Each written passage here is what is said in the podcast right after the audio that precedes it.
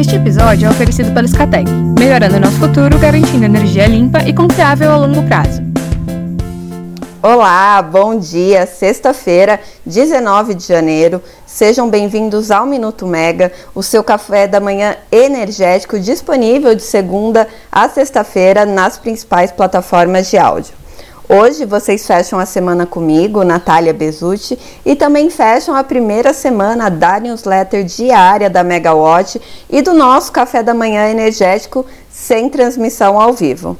E aí, tá gostando? Depois conta pra gente.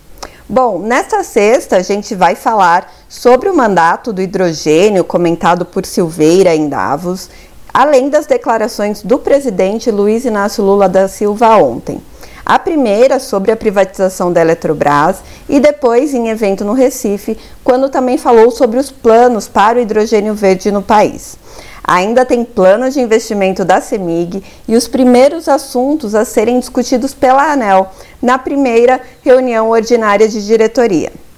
Bom, no último dia de participação brasileira em Davos, o ministro de Minas e Energia, Alexandre Silveira, defendeu o mandato para hidrogênio, combustível sustentável de aviação, o SAF, e diesel verde de países desenvolvidos para estimular a produção desses combustíveis na América Latina. E o que seria esse mandato? É que os países desenvolvidos financiem o desenvolvimento desses combustíveis no país, criando uma demanda. Na avaliação de Silveira, os incentivos e subsídios dados pelos países ricos não são suficientes para promover a transição energética em nações emergentes. Até agosto de 2023, o Plano Nacional do Hidrogênio, PNH2, contabilizava 30 bilhões de dólares em projetos de hidrogênio anunciados para o país, englobando 12 estados e com diferentes níveis de maturidade seja em pesquisa e desenvolvimento, planta piloto e com memorandos de entendimento, além de pré-contratos. A grande preocupação com esses e futuros projetos sempre foi quanto à certificação. Isso porque não ter uma regulamentação única entre os diversos países que investem no desenvolvimento ou aquisição desses projetos poderia comprometer o comércio do hidrogênio. Para não limitar a discussão antes mesmo da certificação, o PNH2, assim como o PL que tramita no Congresso, não limitaram as fontes que poderiam ser utilizadas na produção do hidrogênio, né? não se atendo apenas às renováveis. Ainda no ano passado, Rodrigo Hollenberg, que é o secretário de Economia Verde, Descarbonização e Bioindústria do Ministério do Desenvolvimento, Indústria, Comércio e Serviços, o MDIC, declarou que enquanto não há definição de um marco legal para a questão, o governo tem seguido em um caminho muito provável de inclusão do hidrogênio nas legislações responsáveis pela zona de processamento de exportação, que é caracterizada como área de livre comércio com o exterior sob regulamentação aduaneira específica. Enquanto isso, o presidente Luiz Inácio Lula da Silva participou do evento de retomada das obras da refinaria Abreu e Lima, da Petrobras, em Pernambuco. Além do diesel S10 e diesel coprocessado, a Renest poderá produzir hidrogênio verde e metanol verde. Para Lula, essas produções já têm comprador. Ele disse que o Brasil não tem a intenção de exportar hidrogênio verde e que o comprador será a própria Petrobras. Segundo ele, e citando o segmento de siderurgia, se ele quiser vir para o Brasil para produzir aço verde, é só instalar a sua fábrica aqui.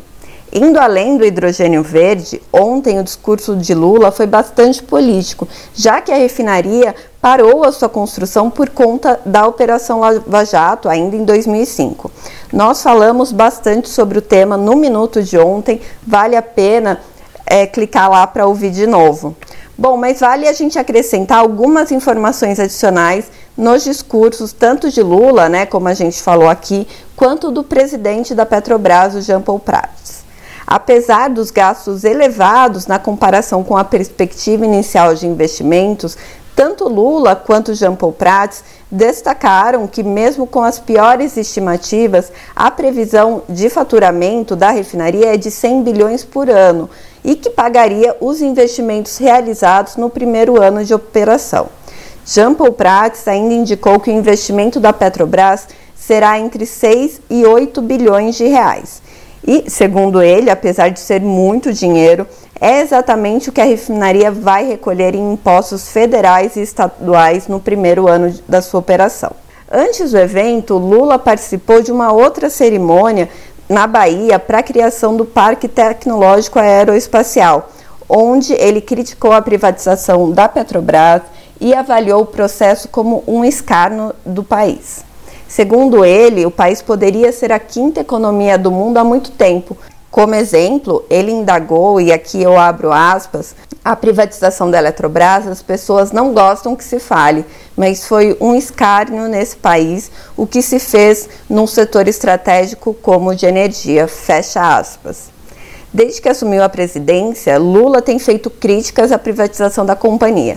Em agosto, ele assinou um decreto revogando a qualificação das participações acionárias remanescentes de emissão da Eletrobras no Programa de Parcerias de Investimentos, o PPI, e excluiu essas participações do Programa Nacional de Desestatização, o PND. A exclusão da companhia do PPI refletiu o interesse do governo em manter os 43% que detém em ações ordinárias da empresa. Bom, mas vamos falar também de investimentos. Ontem a CEMIG divulgou que pretende investir 35,6 bilhões de reais entre 2024 e 2028 como parte do seu plano estratégico. A maior parte do montante, uma fatia de 23 bilhões, será destinada ao segmento de distribuição. 3,8 bilhões de reais para transmissão e a menor fatia de 2,1 bilhões para geração. A empresa tem vendido participações em projetos fora de Minas Gerais e novamente reforçou o seu compromisso em investir no estado ou em áreas próximas que beneficiem Minas Gerais. E em matéria publicada ontem, o colega Robson Rodrigues, do Valor Econômico, contou que o Banco Nacional de Desenvolvimento Econômico e Social, BNDES, aprovou um financiamento de 75 milhões de reais para a Comerc Energia, com o objetivo de fomentar a eficiência energética entre os seus clientes. Esse fomento será dado por meio de projetos que incorporam equipamentos nacionais entre sistemas de iluminação com LED e serviços de sistemas e controle. A expectativa é que os clientes da Comerc tenham uma redução de até 79% no consumo de energia. Nessa semana, o BNDES também havia anunciado mais de 3 bilhões em financiamento para a implantação do Complexo Eólica Babilônia Centro, de titularidade de, da Ventos de Santo Antônio, comercializadora de energia, que é uma joint venture entre a Casa dos Ventos e a ArcelorMittal. A gente contou no minuto de segunda-feira, mas vale lembrar que o empreendimento será responsável pelo abastecimento de quase 40% do consumo elétrico da ArcelorMittal no Brasil um projeto que possui 123 aerogeradores, uma capacidade instalada de 554 megawatts e a geração de energia estimada em 267 megawatts médios, e que permitirá que a companhia seja autoprodutora de energia.